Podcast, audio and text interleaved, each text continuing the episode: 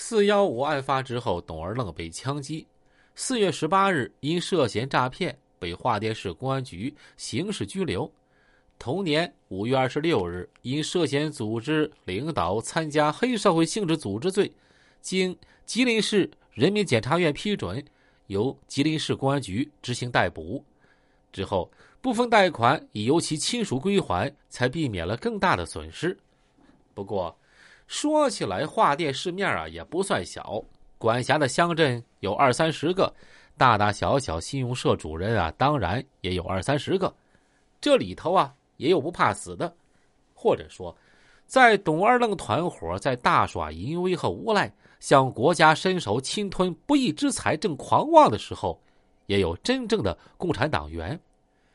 当董二愣以同样的招数向另外一个信用社主任强行贷款二十万的时候，却大大的栽了一次面子。那个基层信用社主任的身体并不强壮，但是意志坚定啊，口气强硬，不留一点空隙。当董二愣找到他刚一提贷款的事儿，他立马一口回绝：“不行，不能贷给你。”“怎么的？不能贷给你？”他原因也不说，就是一句话。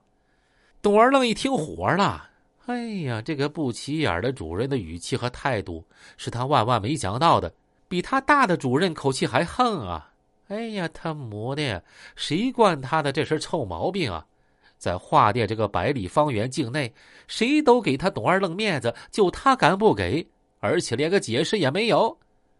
董二愣不禁凶相毕露：“哼，你要真敢不给我贷款，我今天晚上要你的命！”行啊，可那主任满不在乎，反唇相讥，这屁股也没抬，在老板椅上转了圈我正好有点活够了，那咱就一言为定。今天晚上我等着你，行吧？嘿，我查你母！我说骂人算本事吗？这主任啊，直视董二愣的邪恶目光。董二愣悻悻而去。当天的主任把保卫干部的手枪借来，带在身上，以防万一。他平静的对身边的保卫干部说：“呀，我知道我今儿惹的是什么人，但我不怕。我是共产党员，又是金融干部，这整天呀。”就是和钱打交道，但是我绝不能为了命而黑了心、昧了原则。说大话没用。董二愣手下有一帮人，也没少害人。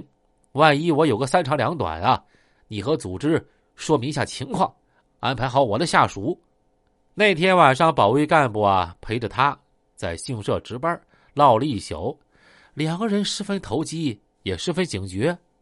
可谁知啊，一夜无事儿。第二天。董二愣一伙也没露面。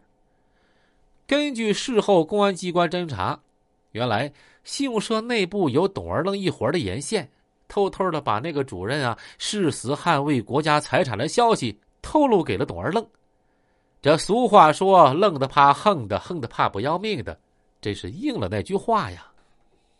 究竟是谁吃了天雷胆，敢策划枪杀华电？带有黑社会性质的犯罪团伙老大董二愣和董大愣呢？这事儿啊，还要从一九九五年说起。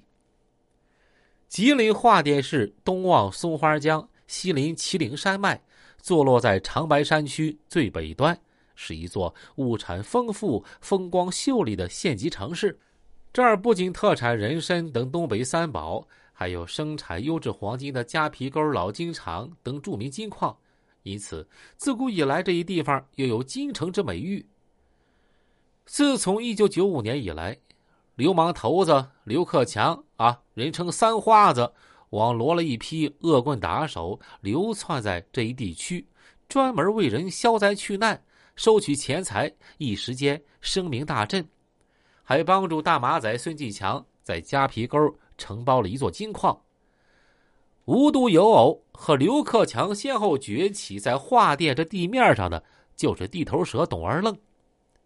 他也网罗了一批无赖地痞，扩充势力，争夺地盘比起还算义气的三花子一伙虽说干的是同样勾当，但是啊，却极其不讲究，堪称是无恶不作。没多长时间，也是名声大噪。如此一来，双方形成了最初。带有黑社会性质的两大团伙，虽说都是带有黑色性质的这个犯罪团伙啊，本质上都是社会上的毒瘤，但是在表现形式上也有一些差别。两大团伙在画店如狼似狈，尽人皆知，但是在三花子刘克强眼中，这董二愣啊是上不了台面的，干的既是埋汰事儿，太不懂道上规矩，就为了钱。甚至不惜把他的亲爹亲妈送进大粪坑。他认为自己则不同啊，义气为先，一切讲究个礼数，就如同过去的梁山好汉或者占山为王的土匪。而董二愣呢，所作所为，充其量也只能算一股打家劫舍的棍子而已，根本不是一个档次。但是，在董二愣的眼中，这一切又恰恰相反。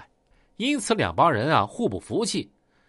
最初一段时间，尽管骨子里呀你不尿我，我也不尿你，然而表面上却没什么大的纠葛。这偶尔狭路相逢，在某种场合上见了面啊，还都笑笑点个头。不过暗地里，谁都想在画店这个大地盘上做一个真正意义上举重若轻、说一不二的黑社会老大。因此。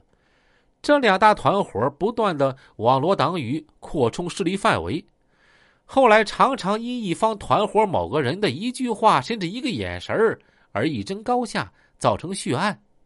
再后来啊，开始逐步演变成双方更大规模的武力冲突，酿成惨案。